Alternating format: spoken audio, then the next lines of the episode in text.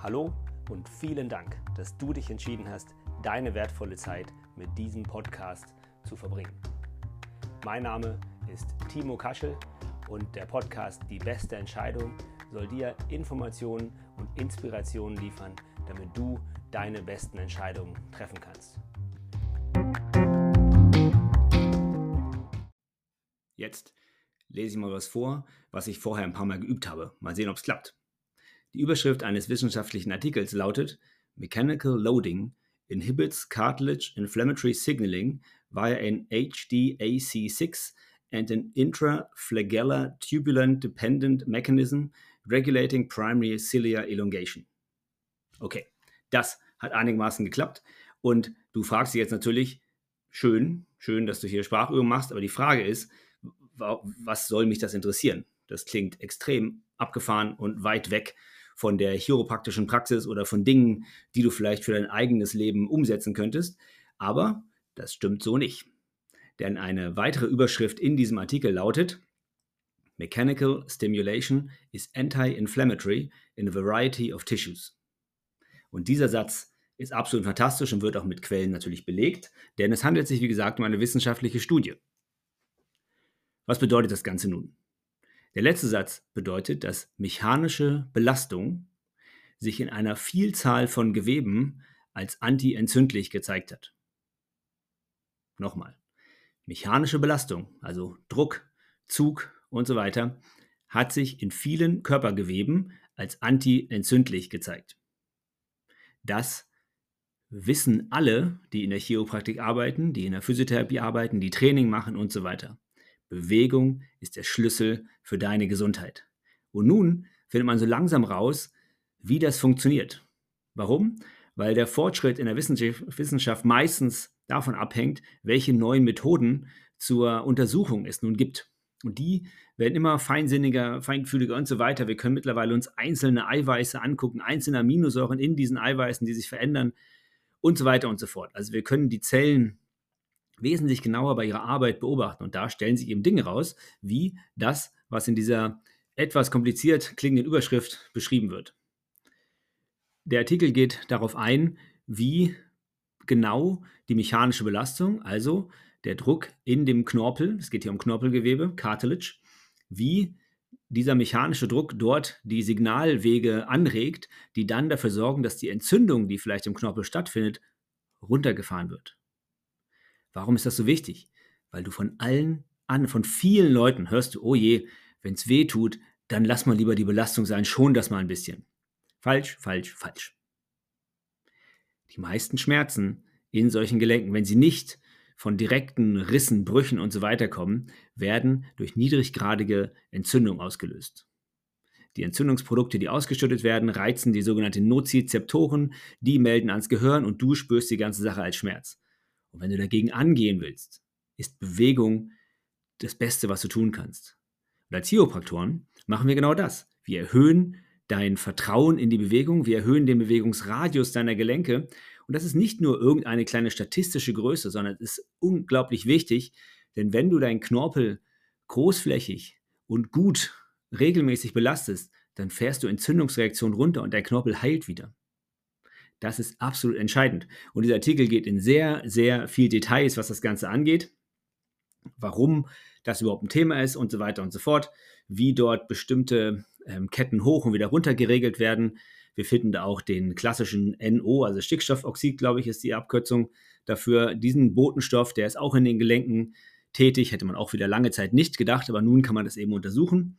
Und man kommt eben zu dem Schluss, dass es ganz spezifische ähm, Signalwege gibt, auf denen Belastung dazu führt, dass in bestimmten Fortsetzen dieser ähm, Knorpelzellen, dass dort eine bestimmte Art Eiweiß produziert wird oder eben nicht produziert wird und eine, ein Enzym. Und dies führt dann zu einer ähm, Veränderung eines bestimmten Eiweiß des Tubulins, was dann die Stärke und die Resistenz dieser Röhrchen, dieser kleinen Fortsätze eben fördert. Und in diesen Fortsätzen finden sehr, sehr wichtige Prozesse zur Knorpelregeneration und eben zur Entzündungshemmung statt. Das heißt, natürlich kannst du auch Entzündungshemmer in Anführungsstrichen von außen nehmen. Da reden wir dann im, sag mal, im leichten Falle von ähm, einigen Kräutersubstanzen oder Salben und so weiter. Und in schweren Fällen natürlich von Diclofenac und Ibuprofen.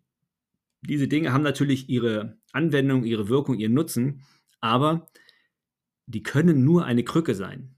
Die können nur eine kurzzeitige Krücke sein, bis zu dem Punkt, wo du zu einer sinnvollen Behandlung kommst, die deine Beweglichkeit wiederherstellt. Denn die Bewegung an sich, die Beweglichkeit ist das, was heilt. Ich weiß, das klingt überzogen, das klingt nach ähm, klassischen so Heilpraktikergerede und so weiter. Aber du hast eine interne Apotheke. Du hast eine sogenannte Muskelapotheke und wie sich hier zeigt, hast du auch eine Knorpelapotheke. Das heißt, jedes Gewebe, wenn es vernünftiger mechanischer Belastung unterliegt, schüttet diese Botenstoffe aus. Und durch diese Botenstoffe fährst du selber, regulierst du selber deine internen Körperprozesse. Du brauchst nicht so viele Stoffe von außen. Und diese Studie ist natürlich extrem ähm, äh, wissenschaftlich formuliert und so weiter und so fort. Und äh, ein Laie, der sowas liest, denkt sich, äh, was, was soll ich denn daraus ziehen? Aber du kannst daraus ziehen, dass wenn dir jemand rät, dich nicht zu belasten oder es längere Zeit zu schonen, ist auf jeden Fall der falsche Hinweis. Es muss eine abgestufte Belastung stattfinden, muss ein Plan stattfinden. Wie kommst du wieder dahin, wo du hin willst? Es muss definiert werden, wo du hin willst. Was möchtest du erreichen? Was sind die Schritte, die wir dahin erreichen? Hier mal ein Beispiel, dass Menschen, die an der Hüfte operiert werden, sollen immer noch zwölf Wochen lang Gehstützen benutzen nach diesen OPs. Und dann in der 13. Woche, magischerweise, brauchen sie sie nicht mehr. Das ist Unsinn. Wie soll das gehen? Was, was passiert in dieser Woche? Also, auf jeden Fall, wer, dir sage ich immer wieder, wenn du ein Bewegungsproblem hast und du kommst zu einem Menschen im Heilwesen, der mit Bewegungsproblemen umgeht und der Hinweis ist, dass eine längerfristige Schonung oder eine, ein Weglassen von bestimmten Belastungen das Ziel und natürlich auch das, das Ergebnis und die Heilung sein wird am Gelenk, dann kannst du einfach deine Jacke anziehen und wortlos wieder gehen. Denn dieser Mensch hat dich falsch beraten. Egal, was es ist. Und diesen Punkt diskutiere ich gerne mit vielen Leuten. Ich möchte gerne noch mal ein Beispiel sehen, wo dieser Hinweis irgendwie sinnvoll ist. Ich hatte gerade gestern wieder einen Neupatienten, der einen Knöchel umgeknickt hatte und dann sechs Wochen in eine Schiene gelegt wurde, um dann auf Krücken ewig rumzulaufen. Und der Knöchel ist immer noch angeschwollen. Die Bänder wurden nie behandelt. Es hat nie eine mechanische Behandlung des Fußes stattgefunden, der Wadenmuskel nichts. Und das ist aus meiner Sicht absolut fahrlässig, nicht richtlinienkonform und auch absolut nicht evidenzbasiert. Ich habe gerade über den Artikel über Karl Lauterbach gemacht, wo es um die Evidenz geht. Und solche Dinge hier, natürlich ist das Basiswissenschaft, das war kleine klinische Forschung.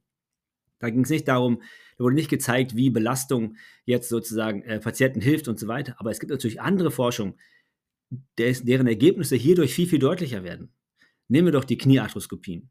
Wir wissen, dass der Placebo-Effekt groß ist. Wir wissen, dass die Physiotherapie danach oder die Betreuung danach und davor entscheidend ist für den Erfolg. Und warum das so ist, belegt zum Teil diese Studie.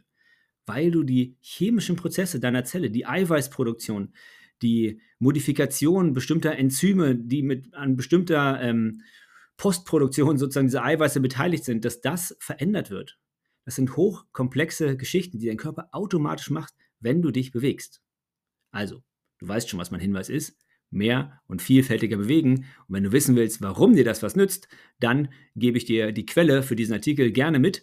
Aber ist ein ziemliches Brett, das Ding durchzulesen. Aber interessant ist es allemal.